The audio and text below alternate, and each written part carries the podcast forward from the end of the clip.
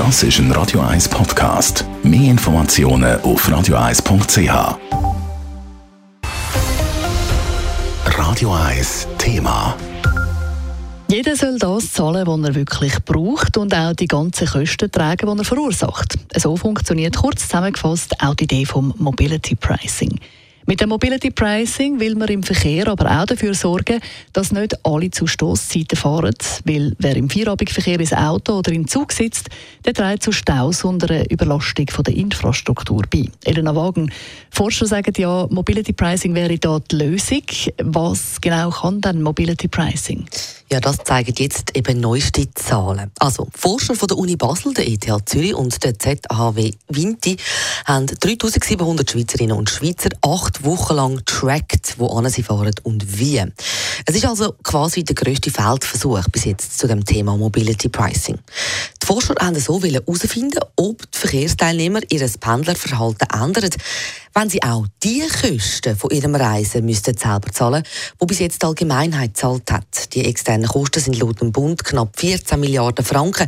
Also dazu gehören die indirekten Kosten wie zum Beispiel Schäden an der Umwelt und der Gesundheit, die man verursacht das Reisen oder äh, wo Schadstoffe verursachen, aber auch Kosten, die die Infrastruktur braucht und Zeitverluste zum Beispiel, wo man in den Staus hängen bleibt. Ja, und was ist da dabei rausgekommen?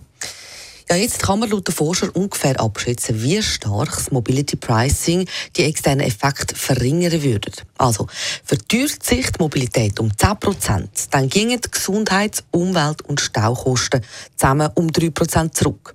Die jährlichen Kosten könnte man also um 400 Millionen Franken verringern, wenn der Preis der Mobilität 10% steigen und was heißt das jetzt konkret? Also was kann man mit diesen Zahlen anfangen? Ja, die Zahlen zeigen, wie der finanzielle Anreiz wirkt und er wirkt. Zwar sind die Probanden jeden Tag nicht weniger unterwegs gewesen, wo sie alles haben müssen zahlen, aber anders. Sie haben das Auto weniger gebraucht, dafür den ÖV mehr und sie haben häufiger das Velo gebraucht oder sind einmal zu Fuß gegangen. Die genaue Berappung vom Weg hat auch die Staukosten pro Kilometer gesenkt. Das ist eine der Folgen davon, dass die Teilnehmer am Morgen früher losgefahren sind, nicht aber am Abend. Beim öffentlichen Verkehr dagegen hat sich nichts geändert. So haben die Teilnehmerinnen und Teilnehmer von dem Experiment ihre externen Kosten reduziert im Vergleich zu den Probanden, die keine Aussicht hatten auf den extra Batzen. Also durchschnittlich haben die Teilnehmer mit Mobility Pricing 50 Franken können sparen. Heißt also, Mobility Pricing wird die Leute bewegen, umweltfreundlicher zu pendeln und dabei auch noch Geld zu sparen. Also tönen tut es gut. Das heisst in dem Fall, jetzt wäre der Ball bei der Politik, um das Mobility Pricing wirklich einführen. Ja und nein. Also die Pläne vom Bundesrat die gehen ja eigentlich schon lange in diese Richtung, aber so richtig vorwärts ist bis jetzt nicht gegangen. Kritik gibt es vor allem aus dem rechten Lager. Bürgerliche Parlamentarier befürchten zum Beispiel damit, also mit dem Mobility Pricing, wäre der Boden für das reines sogenanntes Road Pricing vorbereitet und könnte dazu führen, dass Pendeln ganz allgemein für alle viel teurer werde. Danke vielmals, Elena Wagen. Informationen also zum Mobility Pricing. Radio 1 Thema. Jederzeit zum Nachlesen als Podcast auf radio1.ch.